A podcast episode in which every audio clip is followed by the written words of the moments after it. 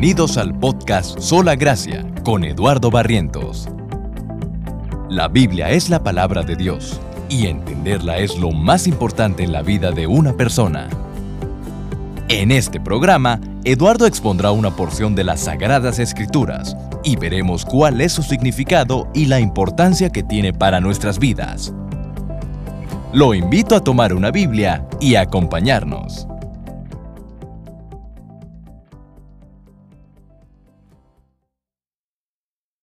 ¿Cómo están? Buenas tardes. Es un gusto de nuevo estar con ustedes otra semana. Les agradezco muchísimo por su tiempo.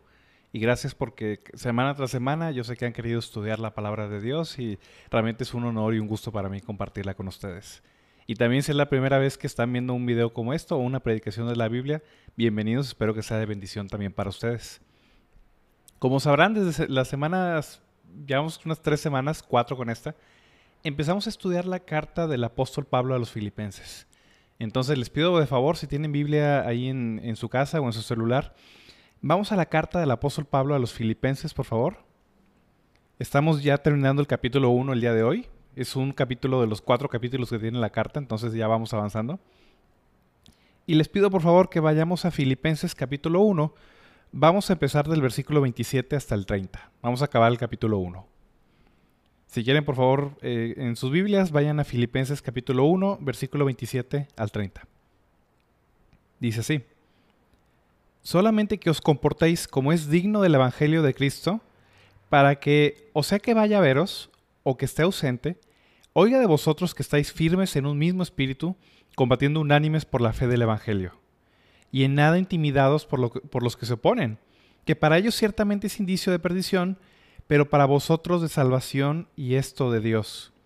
Porque a vosotros os es concedido a causa de Cristo, no solo que creáis en Él, sino también que padezcáis por Él teniendo el mismo conflicto que habéis visto en mí y ahora oís que hay en mí. Voy a orar eh, para empezar esta tarde. Si quiere, por favor, acompañarme eh, ahí en su casa. Voy a hacer una oración. Padre Celestial, Señor, te doy gracias, Padre Santo, por esta tarde, Señor. Y te agradezco, Padre, por tu misericordia, Señor. Te agradezco por tu palabra, Señor, porque a través de la paciencia y la consolación de las Escrituras nos das esperanza, Padre. Yo te suplico, Señor, esta tarde, Señor, que tú bendigas tu palabra, Señor, que mandes tu Espíritu Santo, Señor, para que podamos entender tu palabra, Señor, y que podamos obedecerla, Señor, en todo lo que tú nos ordenas, Padre. Yo te suplico, Señor, que envíes tu Espíritu Santo, Señor, a todas las personas que están viendo esta predicación, Padre, para que pues, puedan beneficiarse, Señor, de tu palabra, Señor. Y dame gracia a mí, Señor, también por tu Espíritu Santo, Señor, para enseñar tu palabra de manera correcta, Señor, y que sea pues, de bendición para todos, Señor. Te lo suplico esta tarde, Señor en el nombre de tu amado Hijo Jesús. Amén. Muy bien.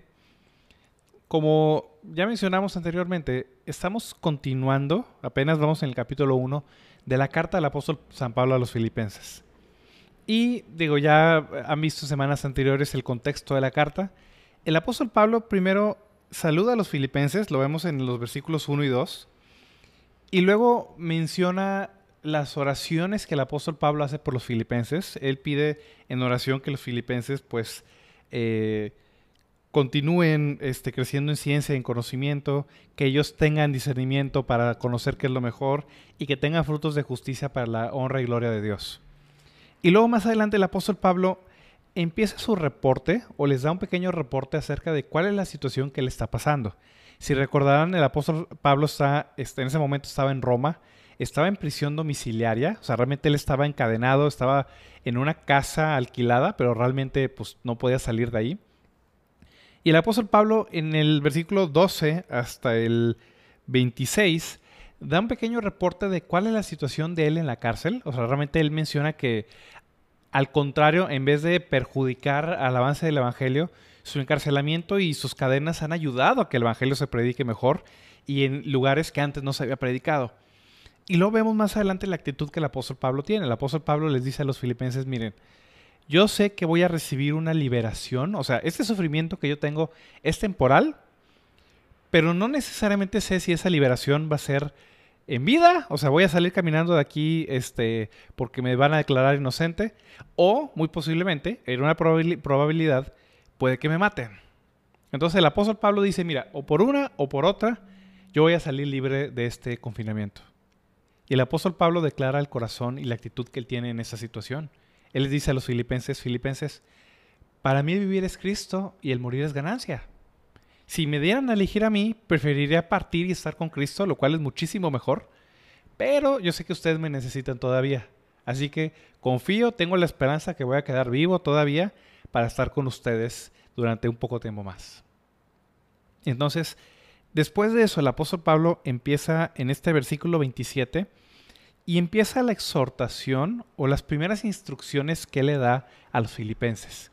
Si se fijan, hasta este versículo, los primeros 26 versículos de este capítulo, prácticamente son indicativos. O sea, el apóstol Pablo nada más está comentando lo que él pide por los filipenses, él comenta cuál es su situación en la cárcel, comenta cuál es la actitud que él tiene ante la posibilidad de morir o la posibilidad de salir libre. Pero a partir de este versículo 27, el apóstol Pablo empieza a dar una indicación, empieza a dar una, una exhortación a los filipenses. Ahora ya les pide que hagan algo. Aquí es donde pasa del indicativo al imperativo. O sea, ya el apóstol Pablo no solo menciona algo que es, ahora les pide a ellos que, hagan algo eh, en respuesta a lo que les está diciendo. Quiero que leamos el versículo 27. Voy a, vamos a empezar con el versículo 27 y quiero ir explicando la primera indicación que el apóstol Pablo da. Nos va a servir como una introducción a todo lo que el apóstol Pablo menciona en estos versículos. Filipenses 1:27, el apóstol Pablo les dice, solamente que os comportéis como es digno del Evangelio de Cristo. Entonces, el apóstol Pablo aquí es donde ya empieza exhortando a los filipenses, ya les pide que hagan algo. Y el apóstol Pablo, después de mencionar de que, mira, yo posiblemente vaya a salir, puede ser que salga, quiero estar con ustedes para poder ser recibido con ustedes otra vez, porque lo dice en el versículo 26.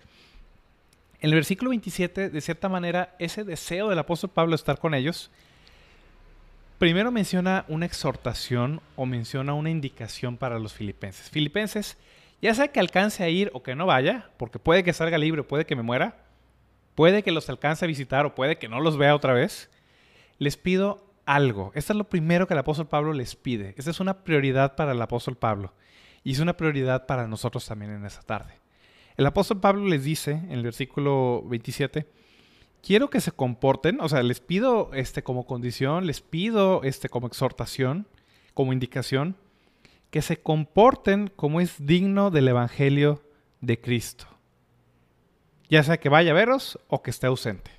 Dice el apóstol Pablo, independientemente si salgo libre este, y los alcanzo a ver o ya no los alcanzo a ver, quiero que ustedes se comporten de una manera digna. Vamos a ver a qué se refiere con esta indicación algo, muy importante que tenemos que entender y que tenemos que comprender en este pasaje. Le pide a los filipenses que se comporten de una manera digna del Evangelio de Cristo. ¿Qué es el Evangelio de Cristo? ¿Qué es el Evangelio del Señor Jesucristo? Es muy sencillo. La Biblia dice que el Evangelio del Señor Jesucristo es el mensaje de la muerte del Señor Jesucristo por nuestros pecados y su resurrección al tercer día. El Evangelio es que Cristo murió por nuestros pecados fue sepultado y resucitó al tercer día. Esto dice 1 Corintios 15, versículos 3 y 4. Es un pasaje que, espero que se sepan de memoria, pero si no se lo saben de memoria, vamos a leerlo. 1 Corintios 15, 3 y 4. Dice, primeramente os he enseñado, esa, esa palabra primeramente se refiere como algo de primera importancia. Primeramente, lo más importante que les he enseñado es lo que asimismo recibí que Cristo murió por nuestros pecados conforme a las Escrituras y fue sepultado y que resucitó el tercer día conforme a las Escrituras. Ese es el Evangelio. Ese es el Evangelio del Señor Jesucristo. Las buenas noticias que el Señor Jesucristo murió por nuestros pecados en la cruz, fue sepultado y Él resucitó al tercer día, conforme a las Escrituras. El Evangelio comienza por Dios es lo que Dios ha hecho por nosotros en Cristo. Eso es algo muy importante. El Evangelio es lo que Dios ha hecho por nosotros en Cristo. Eso es lo primero y lo más importante de todo. Sin embargo, el Evangelio no se queda ahí. El Evangelio no es una mera declaración de lo que Dios ha hecho. Empieza por una declaración de lo que Dios ha hecho. Primero nos dice qué es lo que Dios ha hecho en el Señor Jesucristo, que mandó a su único hijo para que muriera por nosotros y resucitara a la muerte. Pero el Evangelio no se queda ahí. El Evangelio siempre pide una respuesta, pide obediencia, pide que se siga el Evangelio, que se crea en él, pide una respuesta de todos aquellos que lo escuchan. Por ejemplo, el apóstol Pablo menciona en Romanos capítulo 1,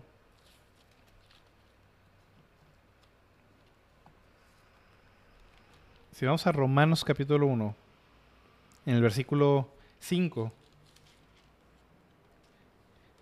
el apóstol Pablo habla del evangelio que él está predicando el Señor Jesucristo.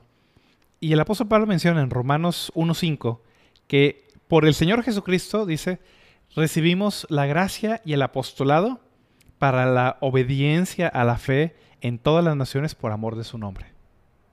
Dice el apóstol Pablo que por el Señor Jesucristo, dice él, recibió la gracia y el apostolado. Apostolado significa que él fue enviado por el Señor Jesucristo.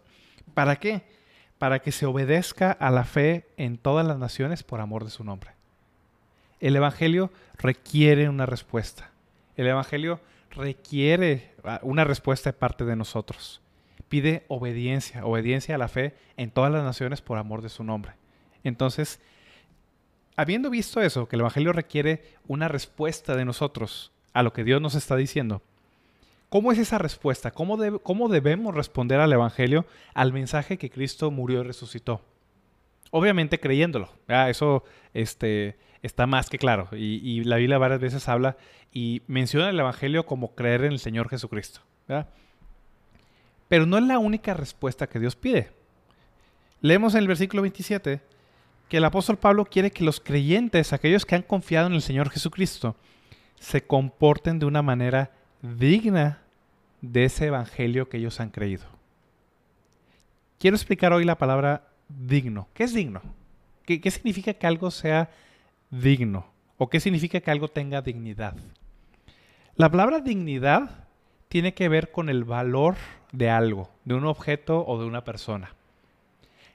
Ser digno o comportarse de una manera digna significa que uno reconoce el valor de eso o de esa persona y uno actúa conforme al valor que esa persona o esa situación o esa este, institución tiene. Aplica para varias cosas.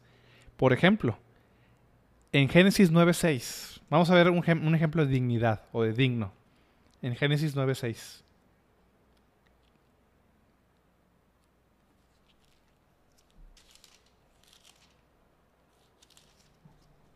dice Dios en Génesis 9:6, el que derramare sangre de hombre, por el hombre su sangre será derramada, porque imagen de Dios es hecho el hombre.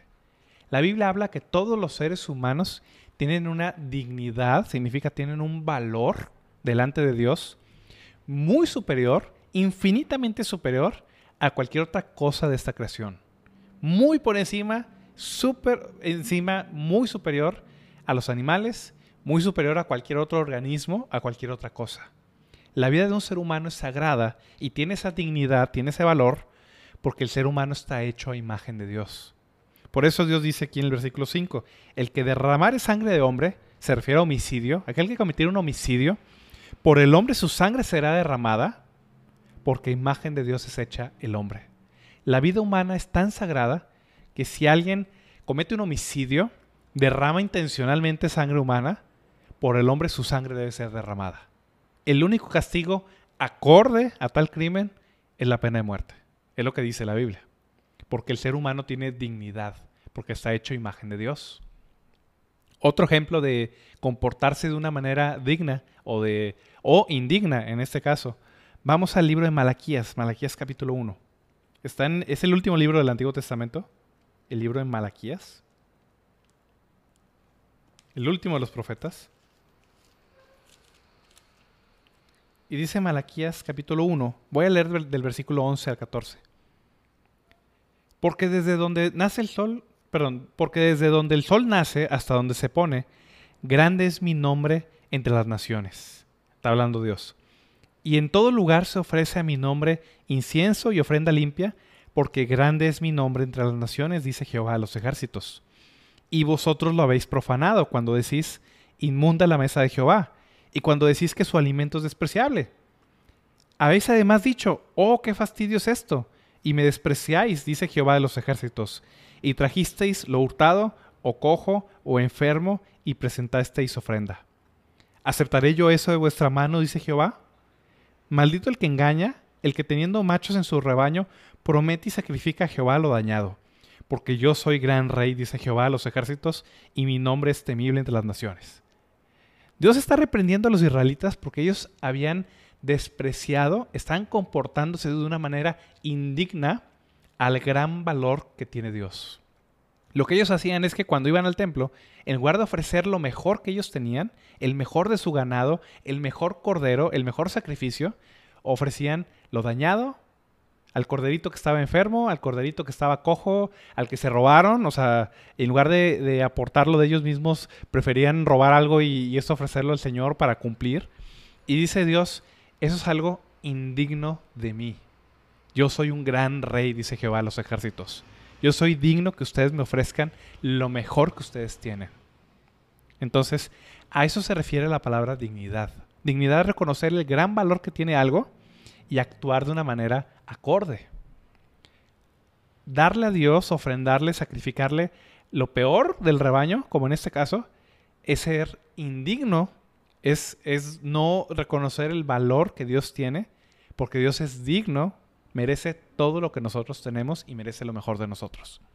Estos son ejemplos en la Biblia de la dignidad que tienen los seres humanos, porque están hechos a imagen de Dios, y de Dios mismo, porque Él es un gran rey. ¿A qué estamos hablando en Filipenses? Si regresamos al, libro de Filipenses. Que el Evangelio de Jesucristo tiene dignidad, merece cierto comportamiento. Chénguense esa palabra.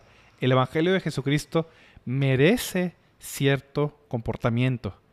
El Evangelio tiene dignidad. Significa que los cristianos tenemos que vivir de una manera que sea acorde en una respuesta que sea este que realmente demuestre el valor que el evangelio tiene.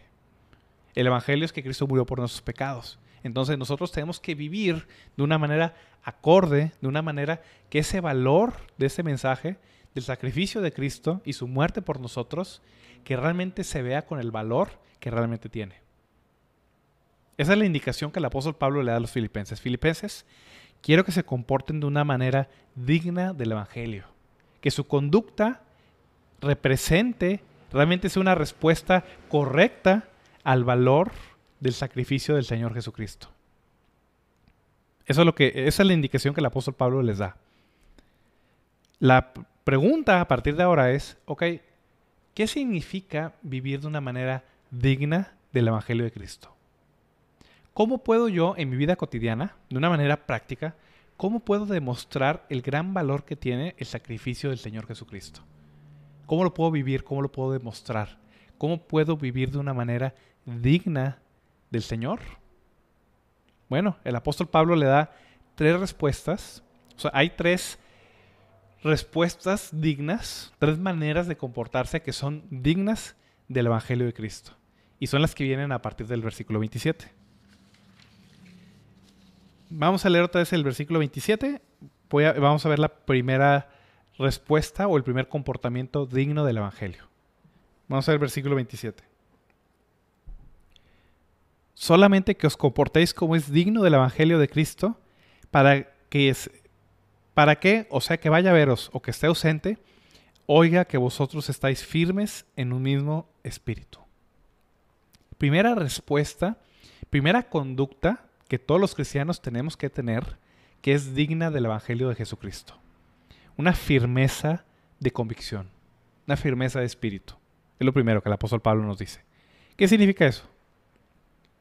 El Evangelio, primero que nada, la primera respuesta digna que uno debe tener es creerlo, es recibirlo. Es aceptar lo que la Biblia nos dice acerca del Señor Jesucristo. Y el apóstol Pablo usa esa misma palabra de dignidad cuando dice en primera de Timoteo 1.15, un poco más adelante, primera de Timoteo 1.15, palabra fiel y digna, otra vez esa palabra digna, palabra fiel y digna de ser recibida por todos. Cristo Jesús vino al mundo a salvar a los pecadores, de los cuales yo soy el primero. Ese es el Evangelio. Cristo Jesús vino a salvar a los pecadores, vino a salvarnos a ti y a mí. Y la respuesta correcta al Evangelio, primero que nada, es recibirlo, es aceptarlo. Dice el apóstol Pablo, esta palabra es fiel, es verdadera y además es digna de ser recibida por todos. Merece ser recibida, merece ser creída.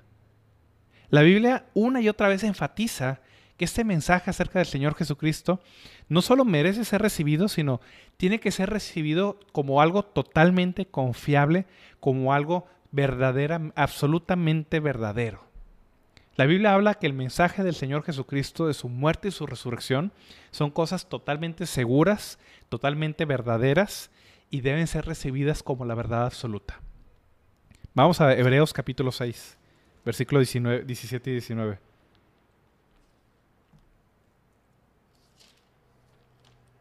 Hebreos 6, 17 al 19.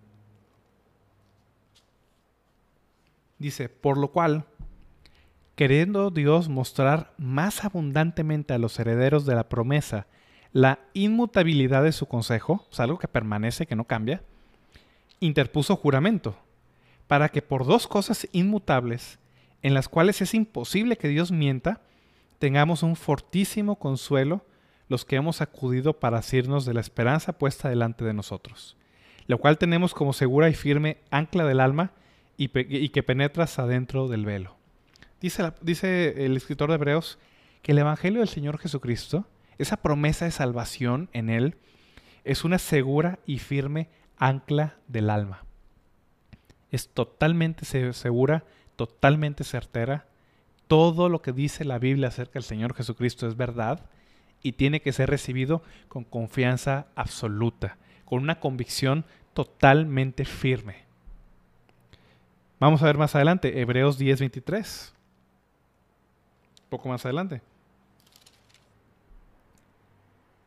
Mantengamos firme, sin fluctuar, sin cambiar, sin este, moverse, la profesión de nuestra esperanza, porque fiel es el que prometió.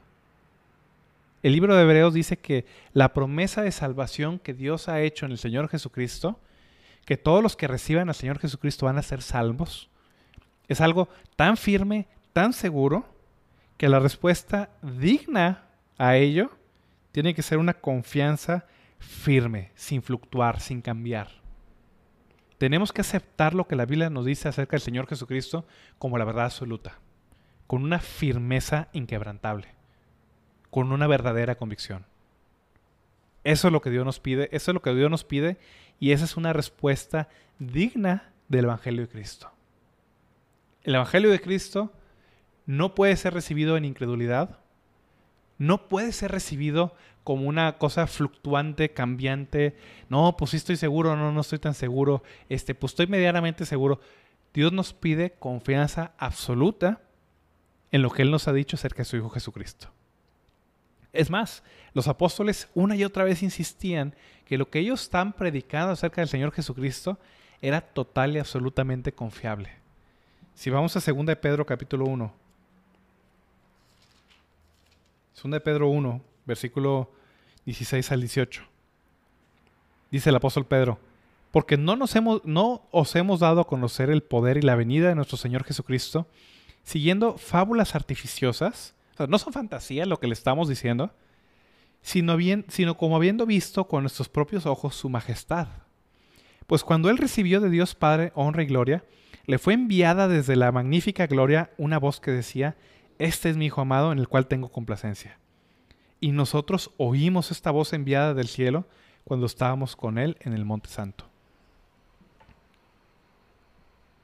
Dice el apóstol Pedro, el mensaje, el Evangelio del Señor Jesucristo, no es una fábula artificiosa, no la inventamos, no vino de nosotros.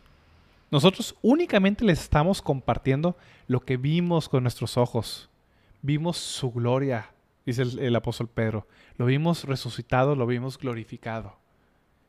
Y tienen toda la confianza, deben tener la certeza absoluta que lo que la Biblia dice acerca del Señor Jesucristo es totalmente verdad.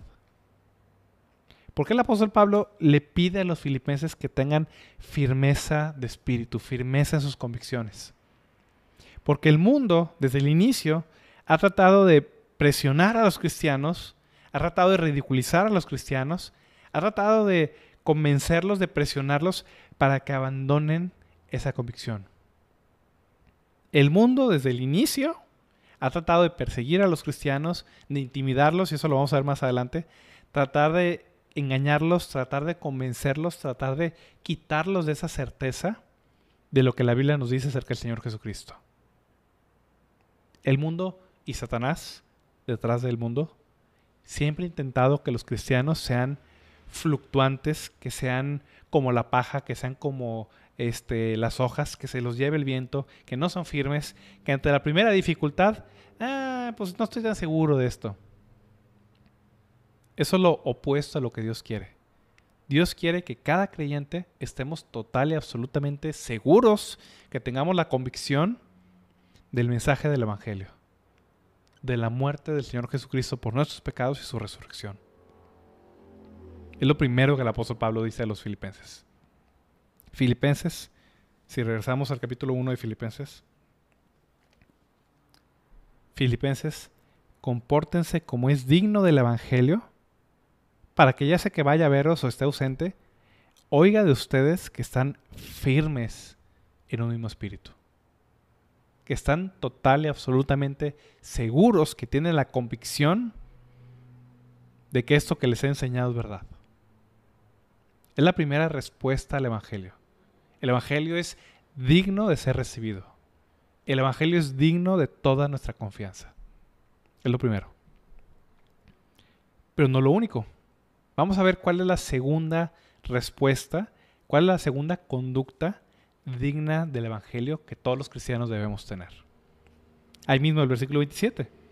Dice, quiero oír de ustedes que están firmes en un mismo espíritu, combatiendo unánimes por la fe del Evangelio.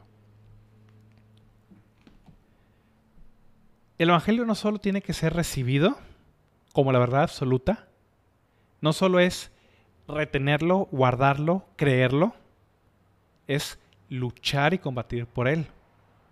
Algo interesante es que la Biblia varias veces usa metáforas militares. O sea, esa metáfora, esto que dice el apóstol Pablo acerca de combatir es una metáfora militar. Varias veces la Biblia usa metáforas del ejército, de la guerra, metáforas militares, para hablar cuál es la labor y cuál es la misión que los cristianos tienen en la iglesia. Por ejemplo, en el, en el libro Apocalipsis, por ejemplo, el mismo Señor Jesucristo es comparado como un guerrero, como el capitán, como el general de los ejércitos celestiales. No sé si nunca se han puesto a pensar en ello. El Señor Jesucristo es comparado con muchas cosas en la Biblia. Es comparado con un pastor que apacienta sus ovejas, es comparado con la vid verdadera, es comparado con una puerta, la puerta del redil de las ovejas, es comparado con la luz del mundo, etc. Pero la Biblia también habla del Señor Jesucristo en términos militares y compara al Señor Jesucristo a veces con un león. La Biblia habla del Señor Jesucristo como el león de la tribu de Judá. Y en Apocalipsis 19, vamos a Apocalipsis 19, la Biblia menciona o compara al Señor Jesucristo o lo describe como el capitán, como el general supremo de las fuerzas celestiales. Vamos a Apocalipsis 19, versículo 11 al 16. Entonces vi el cielo abierto y aquí un caballo blanco. Los caballos blancos es un símbolo de un general, de un general victorioso. Y el que lo montaba se llamaba fiel y verdadero, y con justicia juzga y pelea. Sus ojos eran como llama de fuego, y había en su cabeza muchas diademas o muchas coronas, y tenía un nombre escrito que ninguno conoce sino él mismo. Estaba vestido de una ropa teñida en sangre, y su nombre es el Verbo de Dios. Y los ejércitos celestiales, vestidos de lino finísimo, blanco y limpio, le seguían en caballos blancos. De su boca sale una espada aguda para herir con ella las naciones, y él las regirá con vara de hierro, y él pisa el lagar del vino del furor y de la ira del Dios Todopoderoso. Y en su vestidura y en su muslo tiene escrito este nombre, Rey de Reyes y Señor de Señores. ¿Te has puesto a pensar en eso alguna vez? Puede que siempre se imaginan las personas al Señor Jesucristo como este un hombre súper tranquilo, amable, que no mata ni una mosca. Tristemente, este, en las eh, iconografías o en las pinturas, por ejemplo, de la época medieval, pintan un Jesús así como flaquito, débil, este, medio afeminado, con el cabello así largo. Pero la Biblia describe al Señor Jesucristo como un guerrero poderoso, como el capitán supremo, el general supremo de las fuerzas celestiales. Y las metáforas que usa de los cristianos no solo nos describe como ovejas, como los pámpanos, nos describe como soldados. Usa metáforas militares la Biblia para referirse a los cristianos mismos. Por ejemplo, si vamos a 2 de Timoteo. 2 de Timoteo capítulo 2.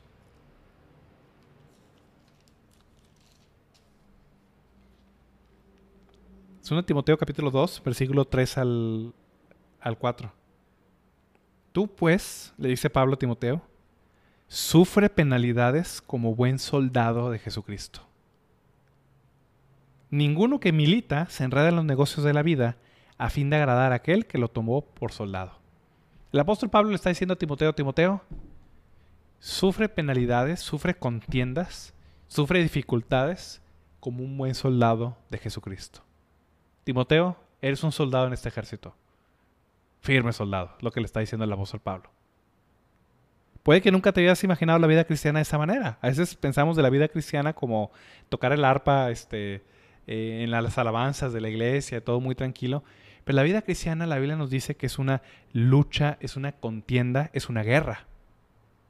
Pero no me malentiendan. No es una guerra contra seres humanos, el cristianismo no es como el Islam. El Islam busca conquistar este, las naciones por medio de la espada, es la realidad.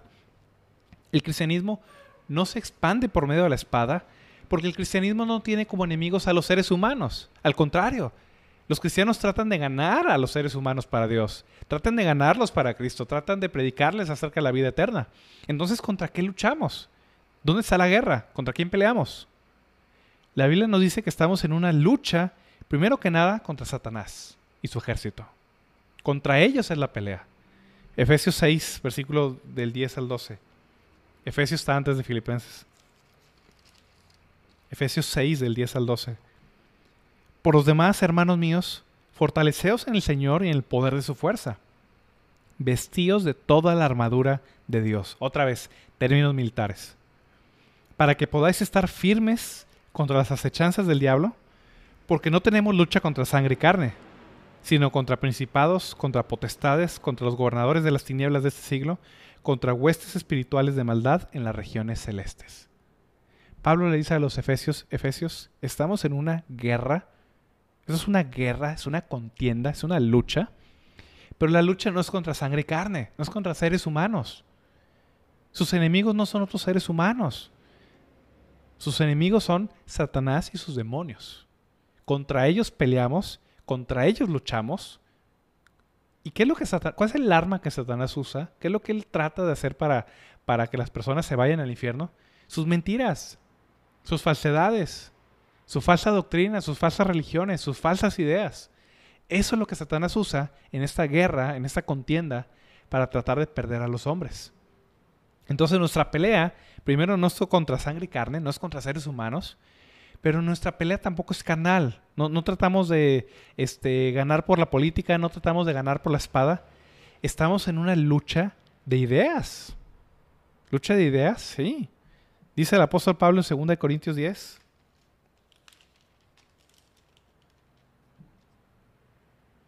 de Corintios 10, versículo del 3 al 5. Pues aunque andamos en la carne, no militamos según la carne. Otra vez, metáfora militar andamos en la carne, somos seres humanos, pero nuestras armas, nuestra manera de pelear, no es de acuerdo a métodos humanos, no es según la carne. Porque las armas de nuestra milicia no son carnales, sino poderosas en Dios para la destrucción de fortalezas. Dice el apóstol Pablo, las armas que los cristianos tenemos son poderosas en Dios para destruir fortalezas, castillos. ¿Qué tipo de fortaleza? ¿Qué tipo de castillo? Versículo 5 derribando argumentos. Esta palabra argumento significa ideas. derribando ideas, argumentos y toda altivez que se levanta contra el conocimiento de Cristo y llevando cautivo todo pensamiento a la obediencia a Cristo. Nuestra lucha no es política, nuestra lucha no es física, no es con la espada, nuestra lucha es contra las mentiras de Satanás que encadenan a los hombres, que los apartan de Cristo. Nuestra lucha es contra el pecado, nuestra lucha es contra el mundo, nuestra lucha es contra Satanás, no contra los seres humanos. Entonces dice el apóstol Pablo, Filipenses, quiero que ustedes estén firmes en sus convicciones, pero no solo es para ustedes, no solo es que ustedes crean en el Evangelio y lo mantengan firmemente con ustedes, después de eso tienen que luchar, tienen que combatir por el Evangelio. Tienen que combatir toda esta doctrina satánica, todas las eh, mentiras que Satanás ha sembrado en el mundo para derribar todo argumento, toda idea que se levanta contra el conocimiento de Cristo y llevar cautivo, literalmente, poder vencer esas falsas ideas y poder llevar a esas personas a los pies del Señor Jesucristo. Eso es lo que el apóstol Pablo le pide a los filipenses. Filipenses, versículo 27. Quiero que estén firmes en un mismo espíritu y combatiendo, luchando, unánimes por la fe del Evangelio. Esa palabra unánimes es muy interesante. El apóstol Pablo eh, pues estuvo preso durante un buen rato, entonces conocía a los soldados romanos. De hecho, conocía tan de bien a los soldados romanos porque tenía uno encadenado todo el día este, con él. Entonces el apóstol Pablo pues ve, no solo ve el armamento que tienen los soldados romanos, sea, de hecho en Efesios capítulo 6 habla del armamento de los soldados romanos y lo usa como una metáfora para hablar de la armadura del cristiano. Pero aquí hay una palabra muy interesante, la palabra unánimes. El apóstol Pablo sabía, porque los soldados romanos era una manera que ellos innovaron para pelear, los soldados romanos dentro de su armadura y de su equipo de, combate tenían un, un ejército, tenían un escudo de metal o de madera rectangular, así alargadito. Era un escudo pequeño eh, relativamente. Ese escudo medía como un metro. No, era un escudo grande, era un escudo eh, de un metro de, de, estatura. O sea, era un escudo pequeño. Estaba hecho para cargarlo con un brazo y con el otro brazo tener la espada. Ese escudo por sí mismo no servía para tanto. O sea, te, cubre de ciertas cosas, pero en un combate cuerpo a cuerpo, o sea, es un escudo rectangular, no es tan fácil de maniobrar. Tienes que cargarlo siempre en posición vertical. Entonces, ese escudo no era para que el, para que el soldado romano lo usara solo y, y, se fuera solo a pelear. Lo que hacían los soldados romanos, y fue algo que les dio la victoria, y por eso conquistaron e, Europa y el mundo antiguo en esa época, lo que ellos hacían es que se ponían en una hilera, o sea, hacían una serie de hileras, los, soldados romanos, y luego tomaban los escudos y los entrelazaban con el escudo del compañero que tenían al lado. A lo lo han visto en películas o en fotografías. Los soldados tomaban su escudo rectangular, que medía como un metro, poquito más de un metro, metro veinte por ahí, se cubrían y entrelazaban el escudo con su compañero. Entonces hacían una formación tipo tortuga, así se le llama esa formación, y luego los soldados de atrás ponían el escudo arriba, como si fuera un techo. Entonces, de, eh, tal manera que unas, eran unos 12 soldados romanos, por ejemplo, si hacían este, varias hileras, de 12 a 24 soldados romanos por, por unidad, y de esa manera podían combatir contra eh, ciudades, por ejemplo, si la ciudad tenía muros y les aventaban flechas o les aventaban piedras del muro, los soldados romanos hacían esa carcasa, o sea, como tortuga, y se acercaban al muro, y si alguien venía contra ellos, todos estaban en la misma posición de, defensa, y nada más sacaban la espada y ¡pum! Así atacaban. Era la manera en que los soldados romanos ganaron muchas batallas. Hacían una formación conjunta, unánimes, o sea, tenían el mismo propósito, se entrelazaban escudo con escudo, y entonces eran un tanque humano, o sea, era un tanque humano eh, de varias personas con sus escudos y sus espadas, y de esa manera se podían acercar a una ciudad y combatirla en el mismo muro. Es la misma imagen que el apóstol Pablo le quiere dar a los filipenses. Filipenses. La manera de luchar, los filipenses conocían también lo que era un soldado romano. Filipenses, luchen, pero esta lucha no están solos, luchen unánima, dice eh, en el versículo 27, unánima, unánimes, o sea, de, manera unánime, o sea, con un solo sentir entre ustedes, por la fe del Evangelio. filipenses no son soldados individuales, son un ejército.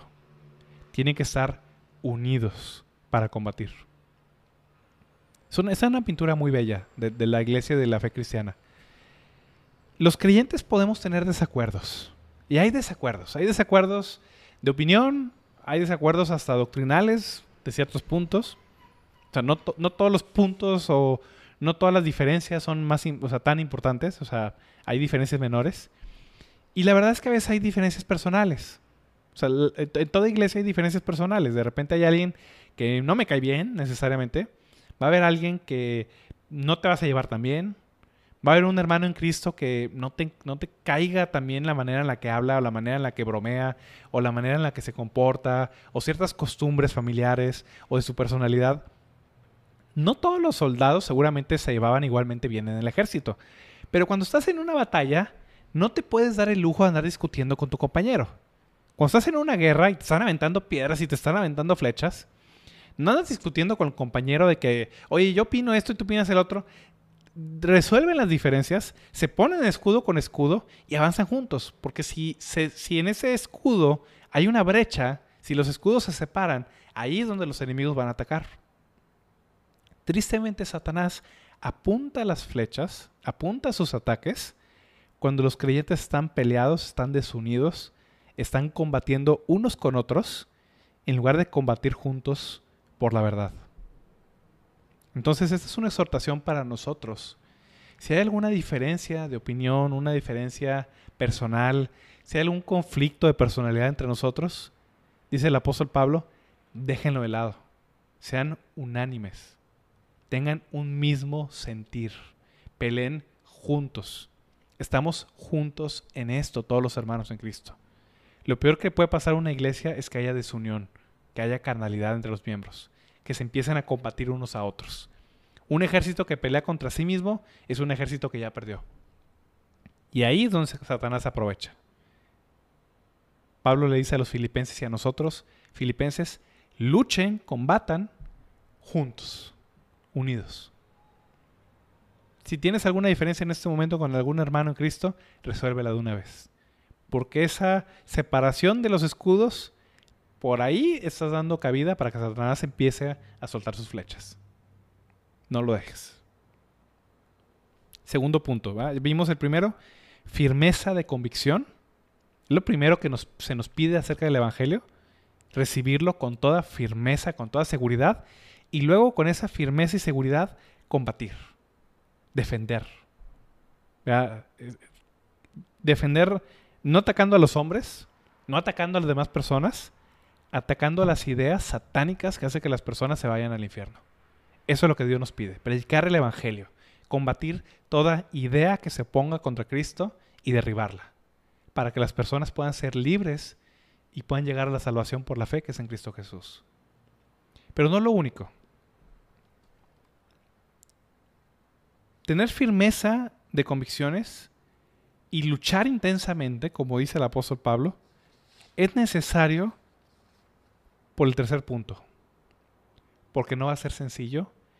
Y el Evangelio, vivir de una manera digna del Evangelio, va a requerir valentía y sufrimiento. Valentía y sufrimiento. La tercera respuesta o el tercer comportamiento que los filipenses tenían que tener. Leemos el versículo 28 y 29 en nada intimidados por los que se oponen, que para ellos ciertamente es indicio de perdición, mas para vosotros de salvación y esto de Dios, porque a vosotros os es concedido a causa de Cristo no solo que creáis en Él, sino también que padezcáis por Él. Dice el apóstol Pablo, esto, este combate, esta lucha, tienen que hacerla sin intimidarse, sin tener miedo. Intimidar significa atemorizar, Intimidar significa presionar a alguien, infundirle temor, que tenga miedo de continuar y eso detiene a la persona. Digo, no, sé si les ha tocado, han ido alguna vez a un estadio de fútbol o han visto un partido de fútbol, puede que en la misma cuadra este, en su colonia pase.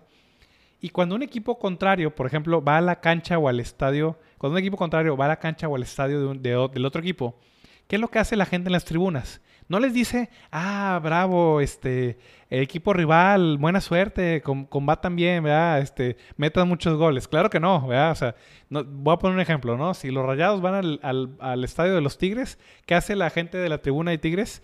Pues les grita toda clase de insultos, ¿verdad? O sea, los, los, les gritan, les, este, los insultan, los maldicen, este, se burlan de ellos, este, un jugador va a patear el balón y les dicen, eh, vas a fallar, X, ¿verdad? Obviamente con palabras que no debería usar aquí, que nadie debería usar.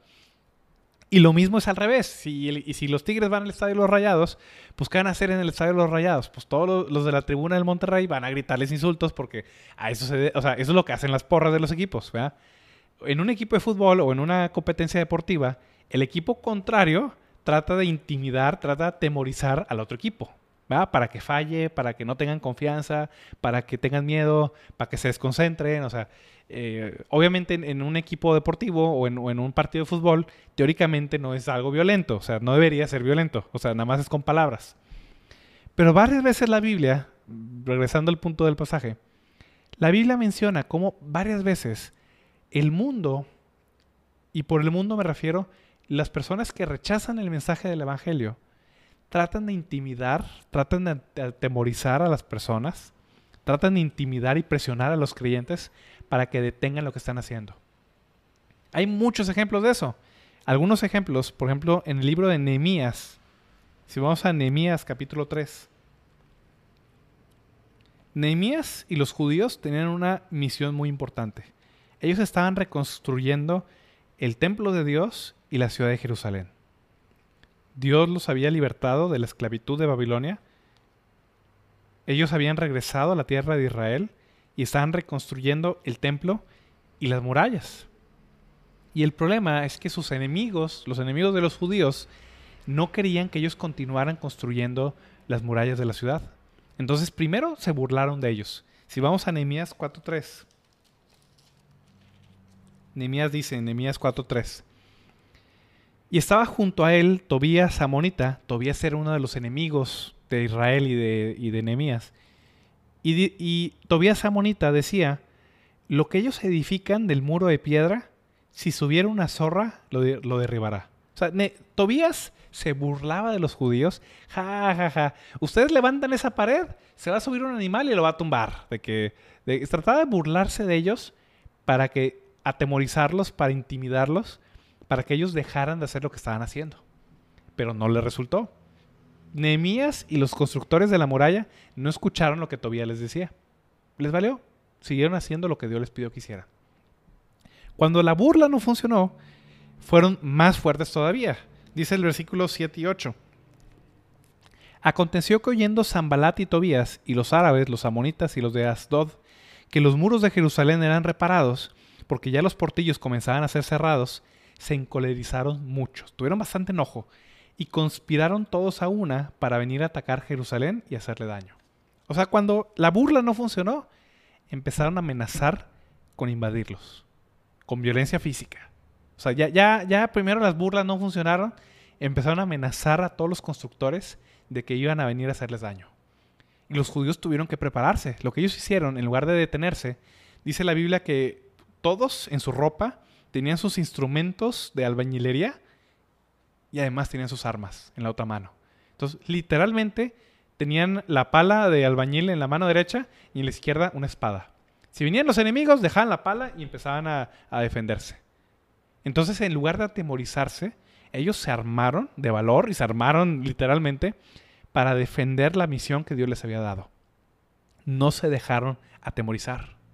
Entonces, cuando los enemigos de Israel no pudieron burlarse de ellos, no, funcionó la burla, y las amenazas no funcionaron, se fueron directamente contra Nehemías y trataron de engañarlo, trataron de, darle miedo, trataron de amenazarlo para que él detuviera la obra que ellos estaban haciendo. Si leemos en el capítulo 6, en Nehemías 6:14, dice Nehemías, Acuérdate, Dios mío, de Tobías y de Zambalat, conforme a estas cosas que hicieron. Acuérdate, eh, también acuérdate de Noadías, profetiza, y de los otros profetas que procuraban infundirme miedo. O sea, ellos cayeron tan bajos, los enemigos, que pagaron a judíos, a personas del mismo pueblo de Israel los sobornaron para que vinieran a amenazar directamente a Nehemías de que algo le iba a acontecer a él si seguía este, construyendo el muro. Siempre todo hombre de Dios, toda mujer de Dios, todo creyente del Señor Jesucristo va a tener oposición. Va a haber enemigos que van a tratar de atemorizarlo, de infundirle temor. A los apóstoles les pasó lo mismo. En el libro de los Hechos, en Hechos 4, eh, digo, no voy a leer todos los pasajes, pero en el libro de los Hechos, los apóstoles empezaron predicando acerca del Señor Jesucristo eh, Juan y Pedro este, sanaron a un hombre que estaba cojo, en el nombre del Señor Jesús. Y lo primero que hacen los, los escribas y fariseos es que los, los arrestan, los llevan al Sanedrín y les dicen, dejen de predicar del Señor Jesucristo. Los amenazaron, no vuelvan a predicar en el nombre del Señor Jesucristo. Y no les hicieron caso a los apóstoles, continuaron hablando del Señor Jesucristo. Y luego los vuelven a arrestar y les dicen, ¿no les dijimos que dejaran de hablar en el nombre de Jesucristo? Los apóstoles les dijeron, no vamos a dejar de hacerlo. Debemos obedecer a Dios antes que a los hombres. No nos van a intimidar. Arréstenos, maltrátenos, mátenos si quieren. No vamos a dejar de hacer lo que estamos haciendo. Estuvieron a punto de matarlos. O sea, en ese momento se llenaron de tanto furor los sacerdotes que casi los matan. Lo que hicieron en lugar de matarlos en el versículo, en el Hecho 5:40,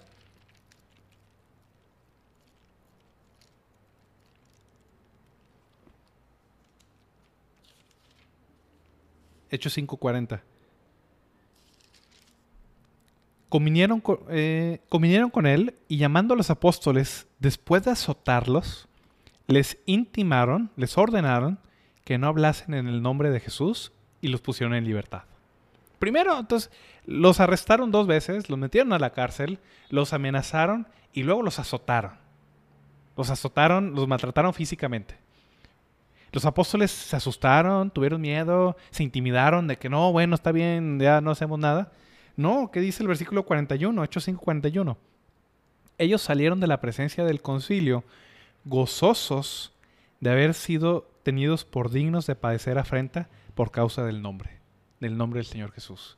En lugar de intimidarlos, los apóstoles, con más valentía, con más gozo, predicaron del Señor Jesucristo. Y es lo mismo que el apóstol Pablo le dice a los filipenses, filipenses, en el Filipenses 1.28, regresando. No se intimiden por aquellos que se oponen. No tengan miedo, no les tengan miedo.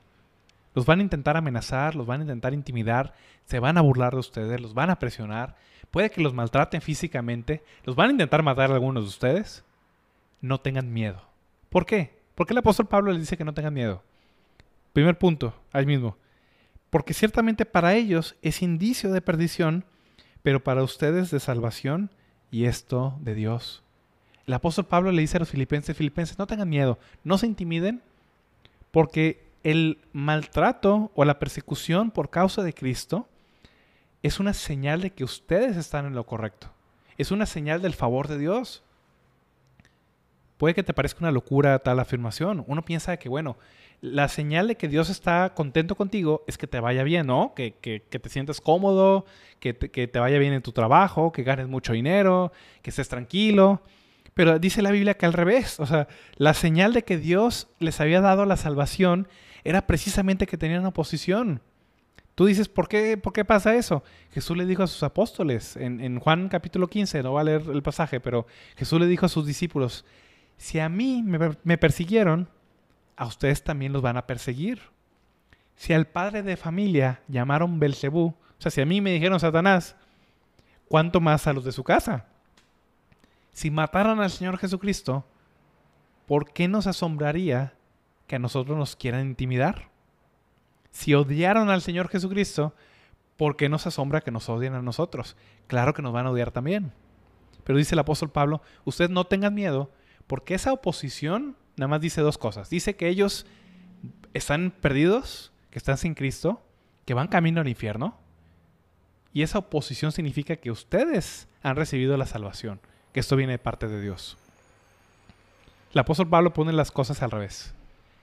Sufrir por causa de Cristo es una señal que le pertenecen a Cristo. No tengan miedo. Y segundo, versículo 29, porque a ustedes les es concedido, a causa de Cristo, no solo que creáis en Él, sino que también padezcáis por Él. Dice el apóstol Pablo II, a ustedes les es regalado, es un don de Dios, no solo creer en Cristo, sino sufrir por Él. A mis hermanos que están viendo este, este video, esta predicación, puede ser que tú tengas oposición de tu familia, de tus compañeros de trabajo, de tus vecinos, de tus amigos. Puede que se hayan burlado de ti, no dudo que en el futuro nos quieran amenazar con corrernos del trabajo si decimos que la homosexualidad es un pecado, por ejemplo. Ahorita hay leyes en la Ciudad de México que dicen que es pecado, digo pecado, dicen que es este un delito este penal convencer a alguien que la homosexualidad está mal.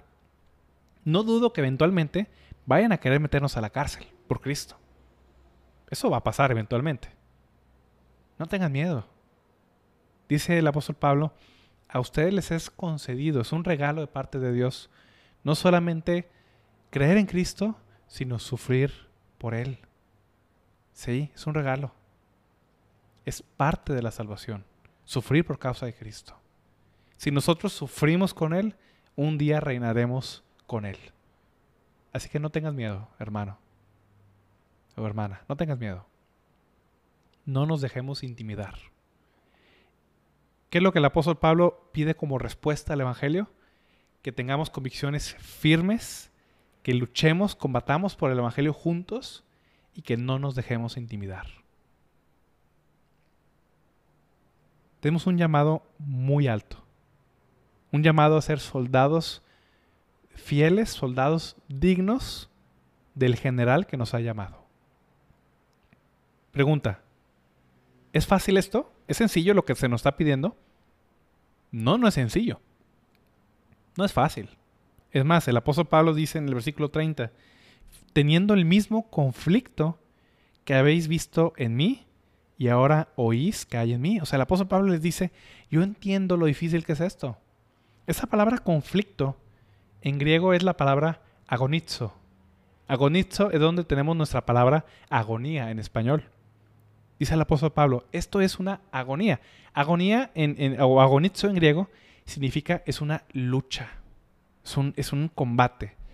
Eh, eh, la palabra agonizo es, la lucha grecorromana, es lo que hacían las personas cuando luchaban este, cuerpo a cuerpo.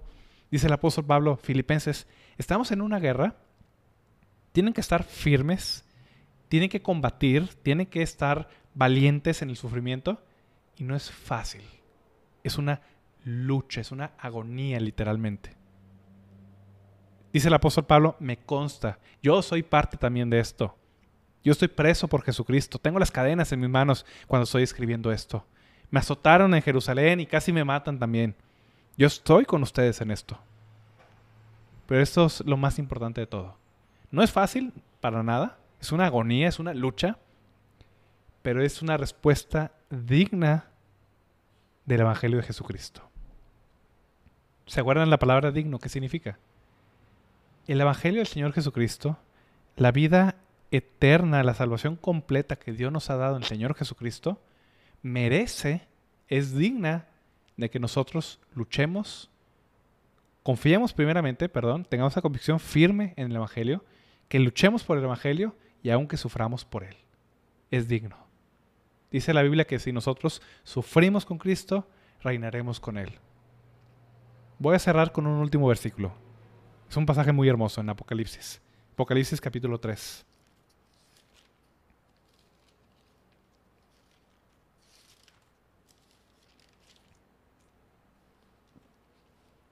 Este es un mensaje que el Señor Jesucristo nos da a nosotros, a ti y a mí, en esta tarde. Apocalipsis 3:21. El que venciere, le daré que se siente conmigo en mi trono así como yo he vencido y me he sentado con mi Padre en su trono. Jesús nos ha ofrecido un reino y una gloria eterna. Y la respuesta digna a ese evangelio, a esa salvación, a esa gloria eterna, es luchar y perseverar en él. Que así sea con nosotros. Voy a hacer una oración para terminar. Padre Celestial, Señor, te agradezco mucho, Padre, esta tarde, Señor, por tu palabra, Señor. Y, Señor, el llamado que tú nos das, Señor, es un llamado firmes, Señor. Es un llamado a todo tu ejército, Señor. A tus soldados, Señor, que están en esta tierra, Señor. A tus creyentes, Padre. A estar firmes en la fe, Señor. A combatir juntos, Señor. Y a no intimidarnos, Padre, por ninguna oposición, Padre. Señor, tú sabes, Señor. Tú conoces, Padre, a cada uno de tus soldados, Señor. Conoces mi corazón, Padre.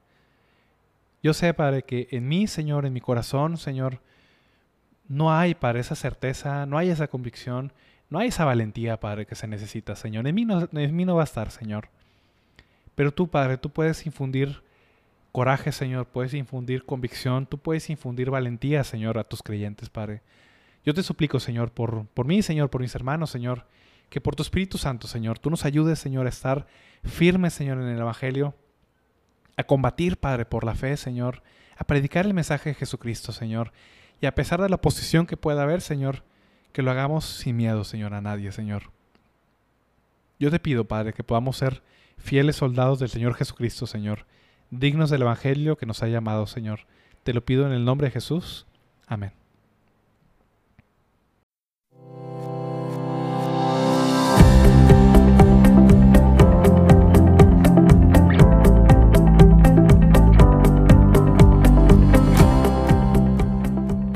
Gracias por escuchar este episodio. El objetivo de Sola Gracia es ayudar a la iglesia hispanoamericana con enseñanza bíblica de calidad, que sea fiel a la palabra de Dios y a la sana doctrina. Si este programa te fue de bendición, puedes compartirlo a tus amigos, familiares o compañeros de trabajo a través de WhatsApp, Twitter o Facebook. Que Dios los bendiga.